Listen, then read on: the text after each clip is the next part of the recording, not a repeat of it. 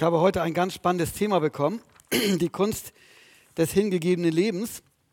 Und das ist etwas, was sehr spannend ist.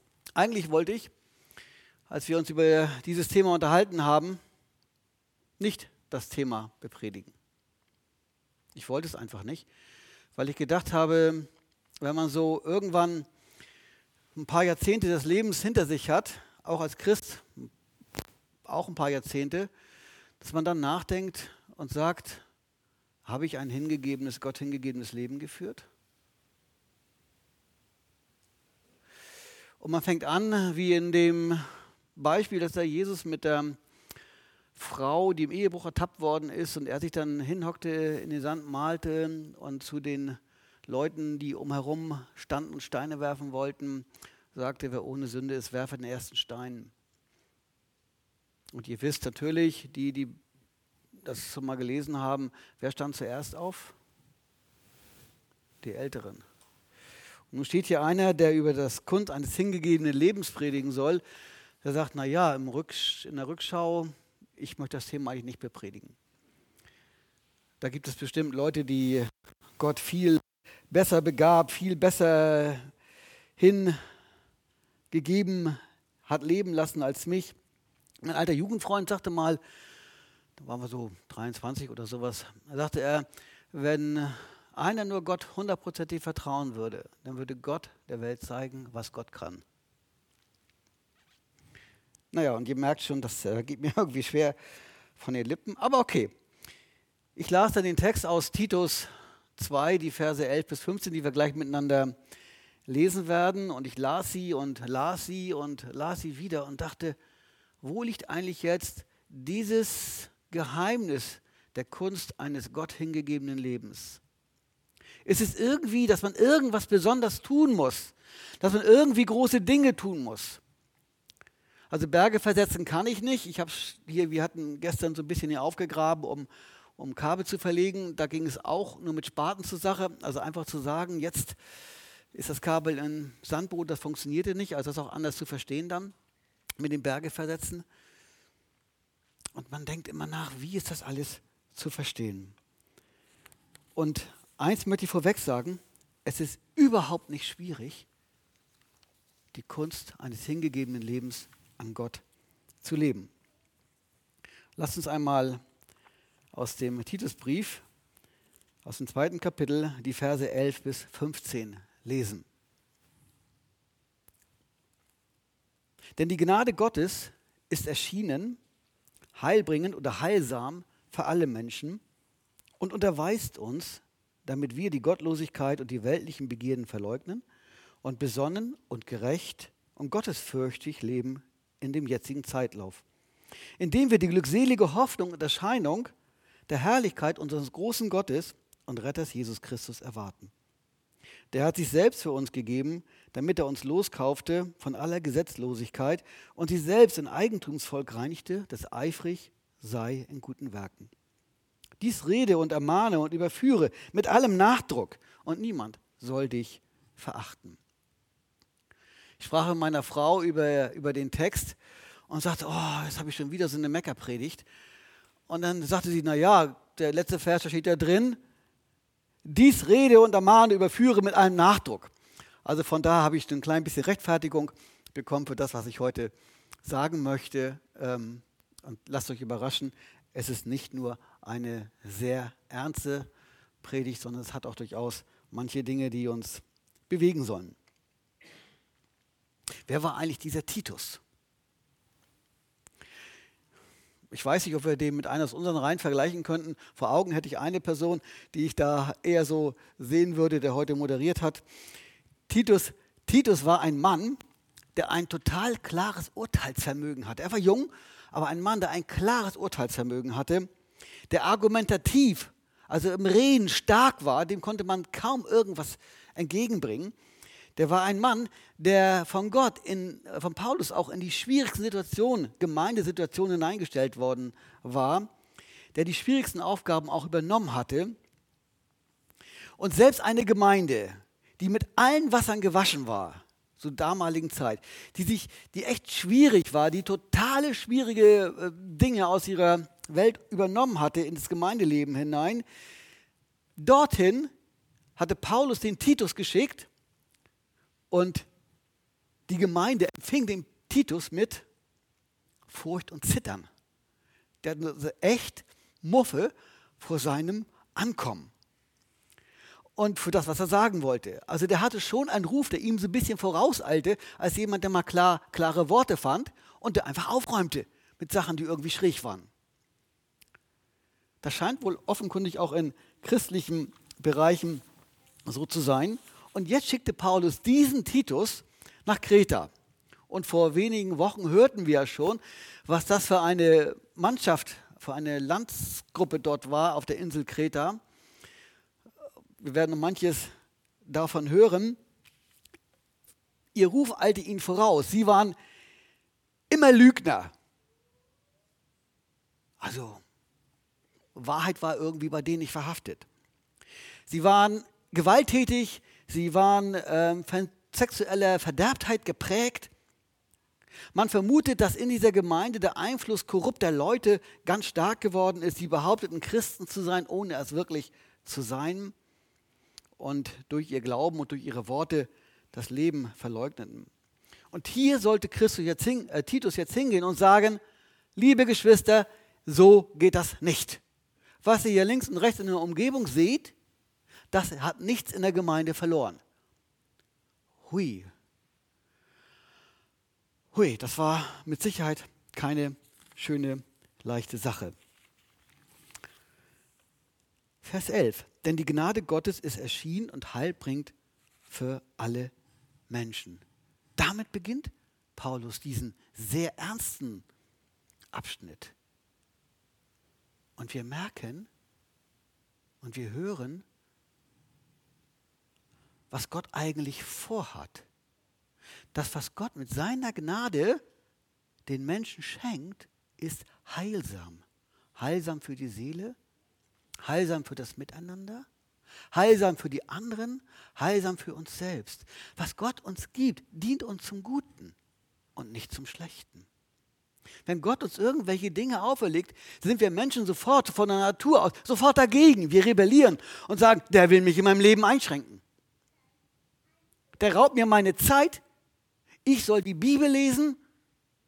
Und dann will er auch nur irgendwie, dass ich bete selbst im christlichen Bereich haben wir manchmal den Eindruck, unsere Rebellion muss gelebt werden.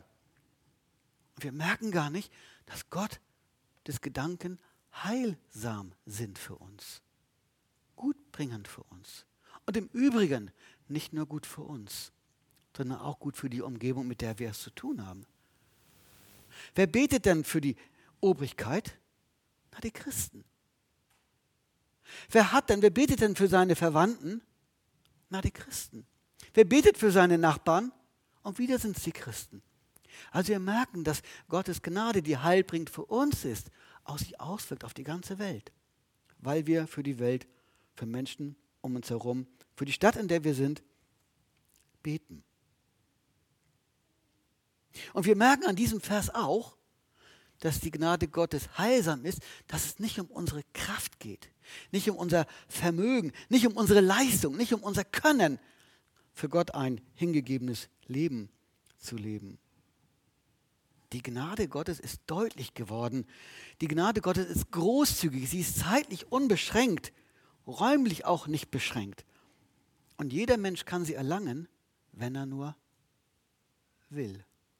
Die Gnade Gottes findet da seine Grenzen, wo der Mensch keine Lust hat, sich mit Gott einzulassen. Gott zwingt niemand seine Gnade auf. Und das ist das Ernste auch hier an, an dieser Botschaft eigentlich, das bittere Ernste an dieser Botschaft. Wenn du von der Bibel noch nie was gehört hast und jetzt hier etwas hörst, dann lass dich in dieses Licht Gottes mit hineinnehmen. Denk darüber nach. Gucke, was die Bibel sagt. Wende dich von deinem bisherigen Leben ab, tue Buße, also sage Gott dein, dein, deine, dein Fehlverhalten deine Irritation deines Lebens und finde zu Gott und finde zum ewigen Leben. Und anderes auch. Wenn du noch nie was davon gehört hast, dann achte darauf und verstehe, warum Christen sich in manchen Dingen einfach so verhalten. Das ist völlig ungewöhnlich, aber völlig normal nach der Bibel. Und sie ist heilsam, sagte ich schon, zum einen hier auf dieser Erde, aber zum anderen für die Ewigkeit. Das ist das Unbegreifliche, dass die Gnade Gottes nicht zeitlich beschränkt ist, sondern bis in die Ewigkeit hineinragt. Paulus schreibt an die Thessalonicher in seinem ersten Brief in Kapitel 5, Vers 9, wenn nachlesen mag, schreibt er, Gott hat uns nicht zum Zorn bestimmt, sondern zur Langung des Heils in Jesus Christus. Gott hat uns nicht zum Zorn bestimmt. Auch nicht zu den Gerichten, die in der Offenbarung stehen, übrigens. Gott hat uns nicht zum Zorn bestimmt, sondern zur Erlangung des Heils durch Jesus Christus. Und was soll die Gnade Gottes? Sie unterweist uns. Da steht's. Sie unterweist uns. Wozu? Damit wir ein der Bibel fremdes Leben nicht leben damit wir ein Leben leben, das der Bibel nah ist. Und das heißt natürlich, dass wir unsere Wertvorstellungen verändern müssen. Als ich, als ich Christ geworden bin, habe ich schon manchmal ja, das habe ich selten erwähnt, als ich Christ geworden bin, hatte ich eine Schallplattensammlung. Schallplatten, das sind solche, solche runden Dinger mit lauter Rillen drauf. Für die, die das nicht mehr kennen, heute heißen die irgendwie USB-Stick oder Spotify, keine Ahnung. Früher waren das Schallplatten. Und da hatte ich ähm, solche, solche Vinylschallplatten gehabt von Gruppen wie Santana, Uriah Heep, ähm, auch Beatles, Bee Gees und Queen. Ich habe die Musik teilweise gern gehört, mm, aber als ich merkte, dass da dämonische Verbindungen mit hinter waren von diesen Musikgruppen, habe ich sie alle zerstört. Meine Schwester verstand mich nicht und mein Schwager auch nicht. Die sagten, bist du bekloppt, die haben einen richtigen Wert, die kannst du noch gut verkaufen. Heute, heute hätten sie noch größeren Wert. Aber ich wollte nicht, dass einer mit meinen negativen Sachen ein weiter negatives Leben führt. Deswegen habe ich sie einfach zerstört. Von den Götzen weggewendet zu Gott. Das ist so der Gedanke, der dahinter steht. Wie war das denn bei den, bei den Leuten auf Kreta? Das hat Andi beim letzten Mal äh, ziemlich deutlich gesagt, das steht in Kapitel 1 geschrieben, sie waren aufsässige Menschen. Die Kretianer, wie hast du sie genannt? Kretizier. Aufsässige Menschen. Sie waren jähzornig, sie waren hohle Schwester, die haben gesappelt um jeden Preis, nur um nichts zu machen. Gerede, Gerede, Gerede, Gerede und kriegen nichts vom Tisch. Und irgendwie wunderbare Blasen bedient irgendetwas. Sie waren Betrüger. Sie waren Erbschleicher. Sie waren Lügner. Sie waren böse, wilde Tiere. Und sie waren faul.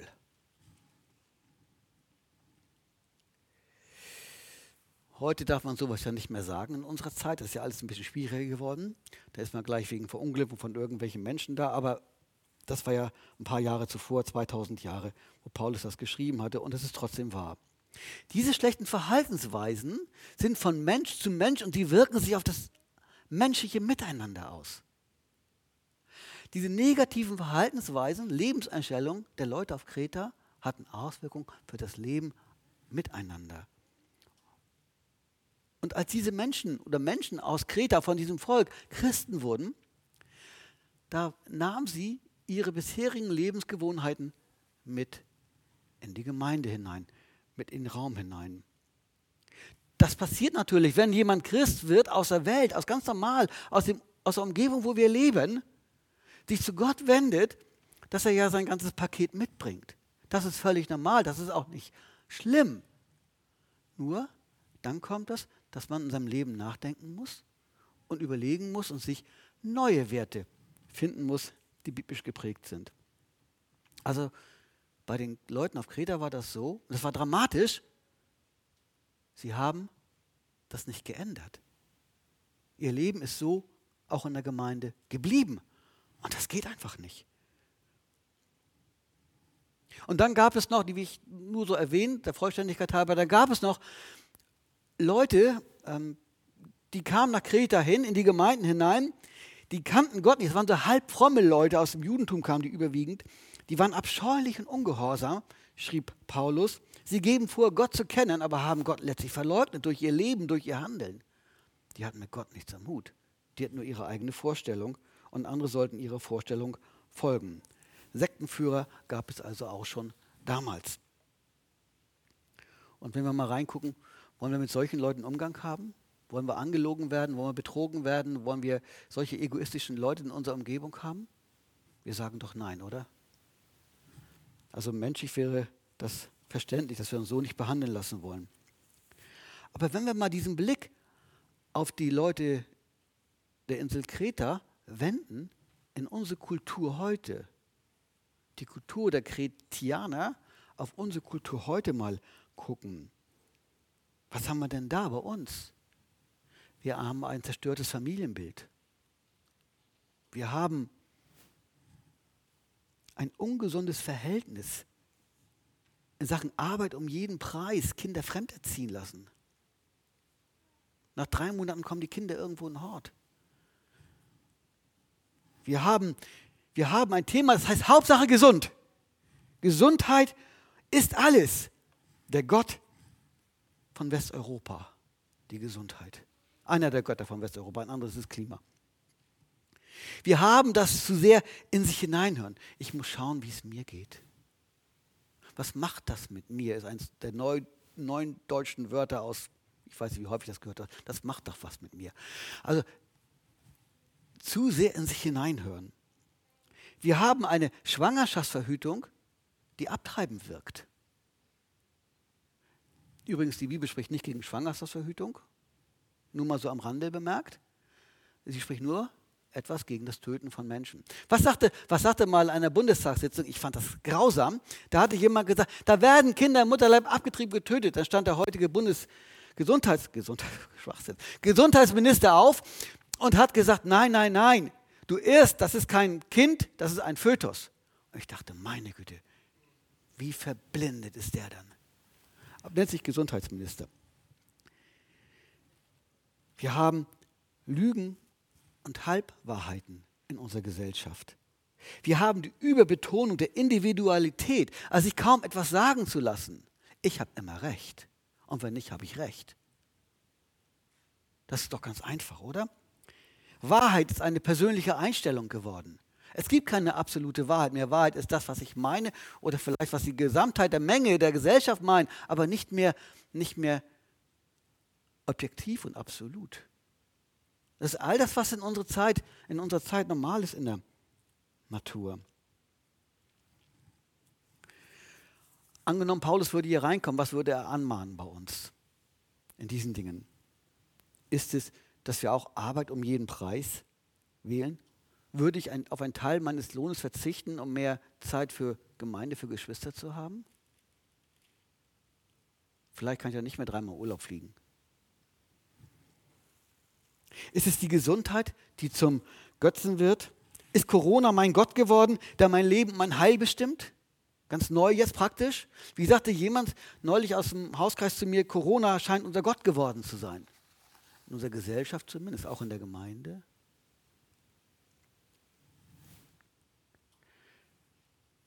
Ist die Überhebung der persönlichen Wahrheit, die Überhebung der persönlichen Wahrheit bei uns gegenwärtig? Dass da heißt, ich habe kein Go von Gott. Ich habe mal geguckt. Gott wird Englisch sprechen können, davon bin ich überzeugt. Aber ich habe, das, ich habe kein Go von Gott nicht in der Bibel gefunden. Aber wir, für uns ist das so ein, das hört sich so gut an wie ein, wie ein ähm, guter, frommer Sprachgebrauch. Aber ist das Wahrheit? Oder ist es die Individualität? Was will der mir denn sagen? Was hat der mir schon zu sagen? Guck ich doch an sein Leben, wie das aussieht. Was hat der mir denn zu sagen? Der will mir was sagen? Und schon werten wir mit der Person auch seine Aussage ab. Völliger Blödsinn. Die Bibel spricht davon, dass wir die Dinge, die wir hören, bewerten sollen. Und gucken sollen, ob sie biblisch richtig sind.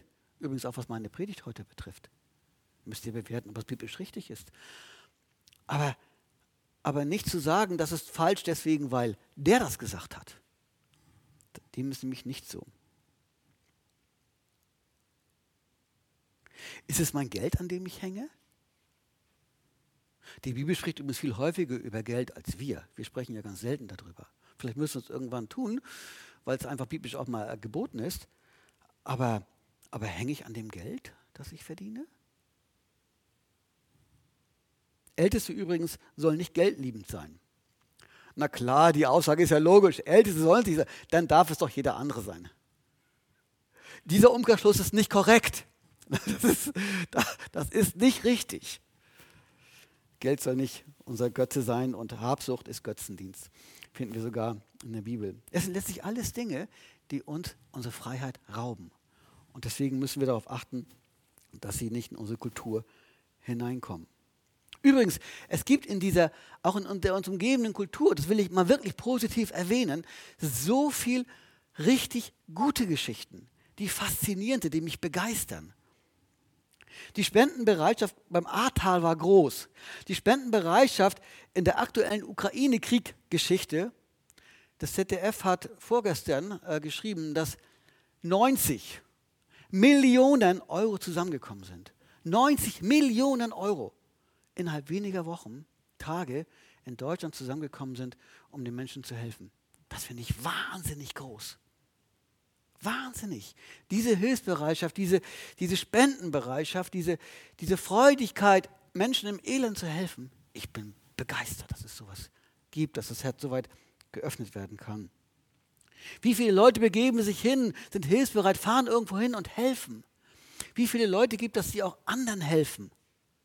Aus nicht aus Eigennutz heraus, sondern einfach, weil sie das möchten, weil sie ein gutes Herz dafür haben. Und ich bin begeistert über solche Sachen. Unser Sozialwesen, wenn es auch Schwächen hat, aber insgesamt hilft es vielen zum Leben im Alltäglichen. Oder auch die Freundlichkeit. Nun bin ich auch schon dankbarerweise im Alter, dass Leute im Zug meinetwegen aufstehen. Das erlebe ich dann also auch. Ihr werdet es vielleicht auch irgendwann erleben diese Freundlichkeit das ist auch schon beeindruckend, dass man einander auch grüßt. Das, man gibt ja verkniffene Gesichter. Nein, denen ist auch sowieso nicht zu helfen. Aber auch Fleiß. Nun mag das in unserem Land immer noch so, so historisch gewachsen sein, dass man sagt, die Deutschen sind schon sehr fleißig. Aber auch das ist ja nicht selbstverständlich. Und, und äh, gestern haben wir hier gearbeitet, sagte ich ja schon, wie, wie Menschen einfach mit anpacken, wie sie Dinge wegkriegen. Das ist begeistert. Begeisternd. Und mich fasziniert das. Und auch bei uns gibt es sehr viele Verhaltensweisen und Einstellungen, die total positiv sind. Die Gastfreundschaft. Viele werden eingeladen, vielen hält man Kontakte. Die Zweierschaften. Man telefoniert miteinander, man schnackt miteinander, man besucht einander, man verbringt Zeit miteinander. Das ist wirklich, wirklich großartig. Oder auch, dass, dass manche auch wirklich finanziell unterstützt werden, wenn es erforderlich ist die vielen Dienste, die wir haben, die vielen guten Ideen, das Solar, das Singprojekt, der Weihnachtsgottesdienst, die Strandmission, hier die Aktivität, die ganze, das ist echt faszinierend und begeisternd. Und ich möchte da auch ermutigen und über allem steht die Liebe zueinander. Ich habe nicht den Eindruck, dass, dass hier irgendwie Zorn von einem auf den anderen ist. Ich habe den Eindruck, dass jeder, jeder bemüht ist, den Nächsten zu lieben, auch wenn es sich immer ganz einfach ist. Aber Gott hat uns ja nicht in diese Welt hineingestellt, dass wir nur mit den Leuten Umgang haben sollen, die uns sympathisch sind, sondern Gott hat uns in diese Welt hineingestellt, weil es seine Absicht war. Und wir müssen halt lernen, mit dem anderen umzugehen. Hier bei dem Text nochmal. Sollte Titus denn nun auf Kreta eine andere Kultur aufbauen? Sollte er eine, eine Subkultur machen, also eine Unterkultur? Das sagt Titus, sagt den Gemeinden in Kreta, schließt die Türen zu und lebt euer geheiligtes Leben.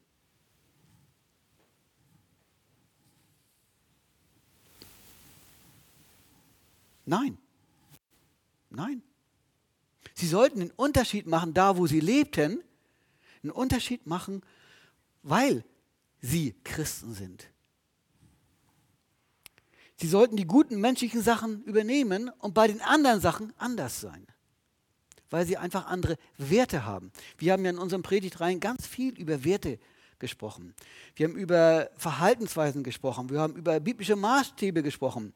Deswegen will ich das heute nicht alles wieder nach vorne bringen, dann brauchen wir mehr Zeit. Aber sie haben ganz anders gedacht. Wir denken auch als Christen ganz anders.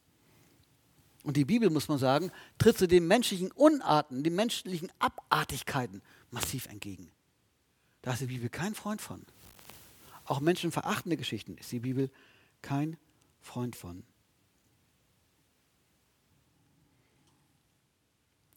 Gott will in der Gemeinde unter den Christen seine Ideen verwirklicht sehen, seine Verhaltensweisen, die er wünscht, gelebt sehen.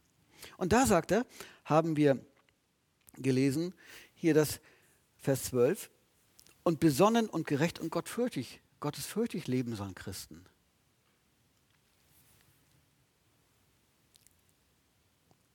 Was heißt eigentlich besonnen?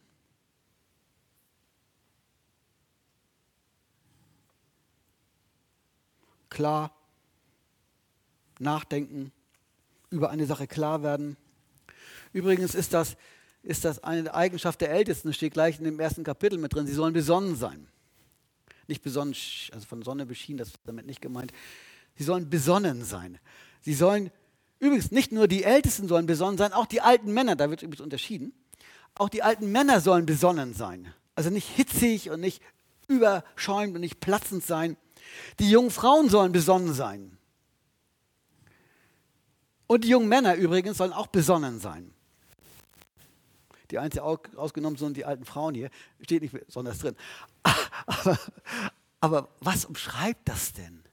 Es umschreibt, dass die Christen insgesamt besonnene Menschen sind. Dass sie klar sind, dass sie nüchtern sind, dass sie nachdenken sind, dass sie nicht überhitzig reagieren. Na klar, bevor wir uns aufregen, äh, müssen wir ein bisschen Ruhe und Abstand zu einer Sache nehmen. Ich habe manchmal gedacht, wenn mich was wirklich kratzt, dann brauche ich eine Nacht, um darüber hinwegzukommen. Ich weiß, ich brauche zwei bis drei Nächte mittlerweile, weil mich das so nervt. Und dann kann ich in Ruhe wieder nachdenken. Und um mal das abzugrenzen, es bezieht sich nicht auf Ehrlehrer. Ehrlehren muss man sofort widersprechen. Da gibt es keinen kein Zeitraum von zwei, drei Tagen, sagen, na, wir kommen mal gucken, wie er ist. Nein, nein, dem muss sofort widersprochen werden. Und die Menschen damals, schreibt Paulus an Titus, die sollen gerecht sein und die sollen in der Abhängigkeit von Gott leben. Also Ungerechtigkeit soll nicht bei ihnen vorhanden sein, sondern Menschenliebe. Die sollen niemanden bevorzugen, sondern Gott hat die Menschen als gleich gesehen und das sollen wir lernen. Es gibt keinen Gleicheren unter uns Gleichen. Wir sind alle gleich. Ich danke dir, Andi. Zweieinhalb Wochen Erkältung haben doch noch manche Auswirkungen. Ich habe schon extra nicht mitgesungen, damit die Stimme durchhält.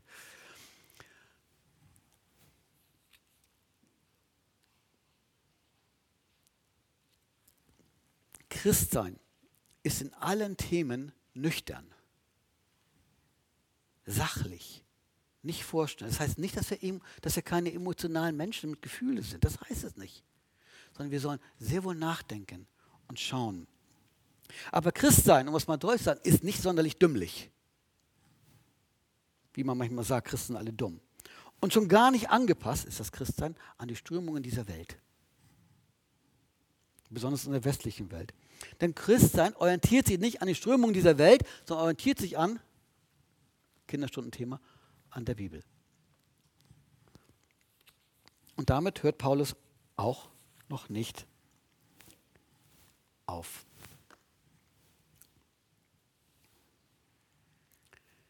Lese mal Vers 13 und 14. Indem wir die glückselige Hoffnung und Erscheinung der Herrlichkeit unseres großen Gottes und Retters Jesus Christus erwarten, der sich selbst für uns gegeben hat, damit er uns loskaufte von aller Gesetzlosigkeit und sich selbst ein Eigentumsvolk reinigte. Es geht also nicht um unsere Kraft, nicht um unser Anstrengen, nicht um unser Können, nicht um unser Machen, nicht um unser Tun, nicht um unsere soziale Stellung, nicht um unsere Bildung, um unsere, um unsere, um unsere. Es geht nicht um, um das, was wir herzeigen könnten als Menschen. Es geht darum, dass unser Blick anders wird. Unser Blickwinkel muss ein anderer werden. Unser Blickwinkel muss auf Gott, auf den Herrn Jesus gerichtet werden. Und das lernen wir insbesondere, indem wir gucken, wie der Herr Jesus war und ist. Was bedeutet, wir lesen einfach die Bibel. Und das Sprechen mit Geschwistern lassen uns miteinander schärfen in den Gedanken um Gottes Wort. Darum geht es. Die Kunst also eines hingegebenen Lebens besteht darin, den Blick auf Jesus nicht zu verlieren.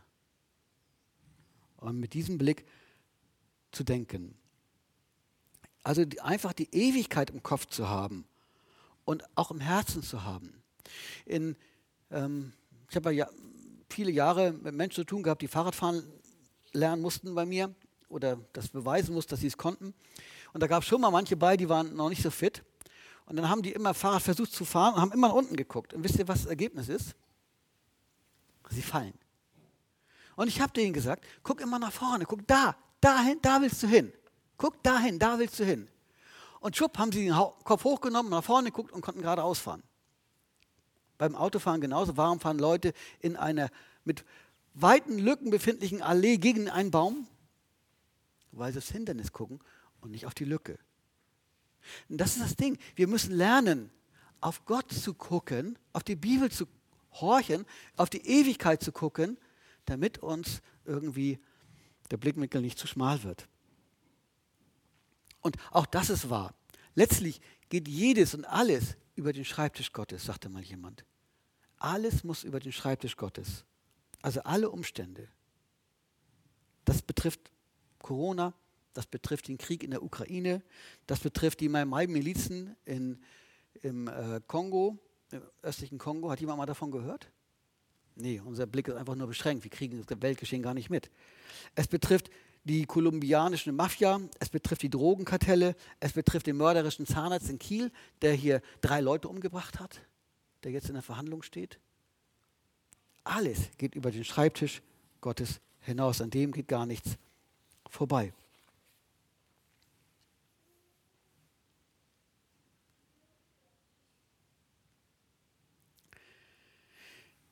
Wir merken, dass Gott eigentlich was anderes vorhat.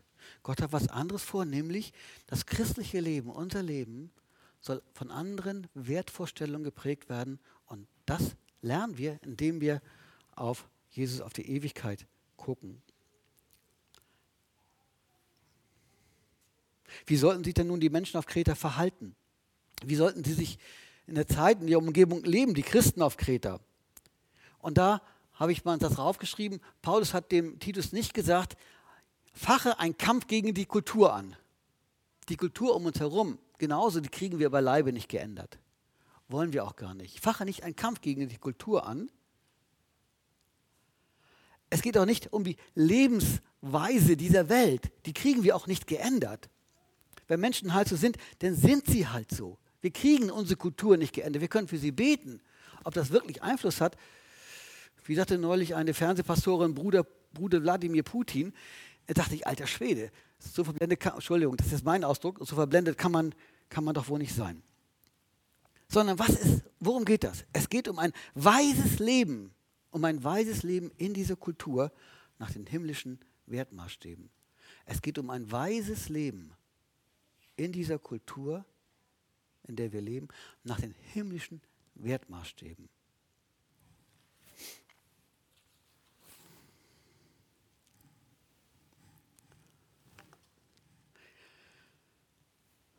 Wir müssen als Christen nicht erwarten, dass man uns versteht. Und dennoch wird jeder dankbar sein, wenn wir unsere christlichen Werte auch ganz normal in unserer Umgebung leben. Keiner, mit dem ich zu tun habe, möchte angelogen werden. Keiner. Keiner, mit dem ich zu tun habe, möchte betrogen werden. Keiner, mit dem ich zu tun habe, möchte irgendwie übers Ohr gehauen werden oder verblöd behandelt werden. Keiner will das. Das sind christliche Wertmaßstäbe, die wir in die Kultur hineinbringen, weil wir in ihr, ihr leben. Und jeder wird dankbar sein, wenn wir diese christlichen Werte auch ihm gegenüber leben. Es gibt immer ein paar Versprengte, ein paar Verirrte in unserer Gesellschaft. Die gibt es immer, denen ist auch nicht zu helfen. Die muss man auch halt einfach mittragen wahrscheinlich. Aber insgesamt ist jeder froh, wenn wir auch christlich gut mit ihm umgehen. Es schrieb mal jemand zusammenfassend dazu, das Wertesystem, auf dem die christliche Lebensweise basiert, ist Gottes großzügige Gnade. Das Wertesystem, auf dem die christliche Lebensweise sich gründet, ist Gottes großzügige Gnade. Und er schrieb auch, das Christentum ist dann ansprechend, wenn es kulturell ähnlich ist, aber auf einem anderen Wertesystem basiert und einem anderen Gott hingegeben lebt. Ich fand die Aussage im ersten Lesen sehr steil und ungewöhnlich, aber so beim Nachdenken stimmt das. Wir können uns ja nicht, wir können uns ja nicht aus dieser Gesellschaft irgendwie entfernen. Wir können uns ja auch nicht dauerhaft einschließen irgendwie. Wir machen ja vorne Gattern alles tun, das sind nur wir. Das geht ja alles irgendwie nicht. Wenn wir zu Aldi einkaufen gehen, dann treffen wir Menschen. Also wir können uns ja nicht, nicht der Gesellschaft, dem Leben hier entziehen. Und deswegen geht es darum, anders zu sein als Christen. Und trotzdem eine Kultur zu haben, dass Menschen zu uns kommen wollen, weil sie sagen, das kenne ich in vielen Bereichen, bis auf halt die christlichen Werte, die uns dann massiv unterscheiden. Und dann sagt Paulus noch an, an Titus, habe ich vorhin schon mal erwähnt, egal ob du jung bist, rede und ermahne und überführe die Christen auf der Insel Kreta. Egal wie alt du bist, mach das. Für uns Alten heißt das, auch wenn ein Junger mal sagt, ist das nicht zwingend falsch. Für uns Jungen heißt das, die Alten haben schon ein bisschen mehr Lebenserfahrung in vielen Bereichen. Und manches ist, sollte man sehr ernstlich bedenken vor einem ähm, nach dem ersten Johannesbrief Kapitel 2 die jugendliche Übermut überschwappt. Und egal, ob du jung oder alt bist, halte Jesus Christus im Gedächtnis. Es geht nämlich darum, wie Paulus an die Thessalonicher in dem ersten Brief Kapitel 5 schreibt, erbaut einander. Und was sagt er dann? Wie ihr es auch tut. Erbaut einander, helft euch im geistlichen Leben, helft euch im Leben miteinander, was ihr auch sowieso macht. Bleibt da dran. Ihr macht das und das ist gut. Habe Mut. Habe Mut, anders zu denken und anders zu leben als die Kultur um uns her. Unser Text war auf der einen Seite ernst, auf der anderen Seite aber total tröstlich, weil wir sehen, dass Gott es gut mit uns meint und nicht zum Nachteil für uns ist. Wir wollen einfach lernen, ewige Wertmaßstäbe unserem Leben Wirklichkeit werden zu lassen. Und die Menschen um uns herum dürfen das gerne sehen, dass wir so denken und so sind. Die Kunst eines hingegebenen Lebens, ich habe es vorhin schon mal zwischendurch erwähnt, ist es, auf die Ewigkeit zu gucken und nicht auf das Zeitliche. Die Kunst eines hingegebenen Lebens ist es, sich von Wertmaßstäben, also Wertmaßstäben in sein Leben zu übernehmen, die unsere Kultur vielfach verloren hat, aber nicht im christlichen Bereich. Und es gab ja irgendwann mal diese Armbänder. Was würde Jesus tun? Gibt es, glaube ich, auch auf Englisch oder sowas. Diese Armbänder soll, sollen symbolisieren, zu denken, was würde Jesus eigentlich tun? Und das ist die, dieser gleiche Blickwinkel, den wir haben dürfen als Christ. Und ich wiederhole mich, Gott meint es gut mit uns. Ich würde gerne noch beten, wenn ihr das aufstehen könntet. Himmlischer Gott und Vater, wir danken dir, dass du uns zusammengestellt hast, dass du uns sein Wort gegeben hast, aber vor allen Dingen, dass du uns deinen Sohn gegeben hast, unseren Herrn Jesus, der am Kreuz unsere Sünde gestorben ist, Errettung und Heil bewirkt hat, sodass wir Menschen in einer völlig neuen Beziehung leben dürfen, nicht mehr in der Verlorenheit leben müssen, sondern mit dem Blick auf die Ewigkeit auch schon hier leben dürfen.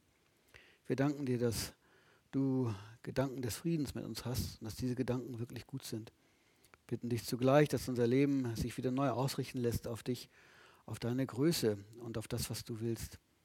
Bitten dich für uns selbst, auch für diese Woche, die jetzt vor uns steht, dass wir nachdenken über dich und dass dein Gedanken, dein Wort uns auch in dieser Woche prägen möge. Amen.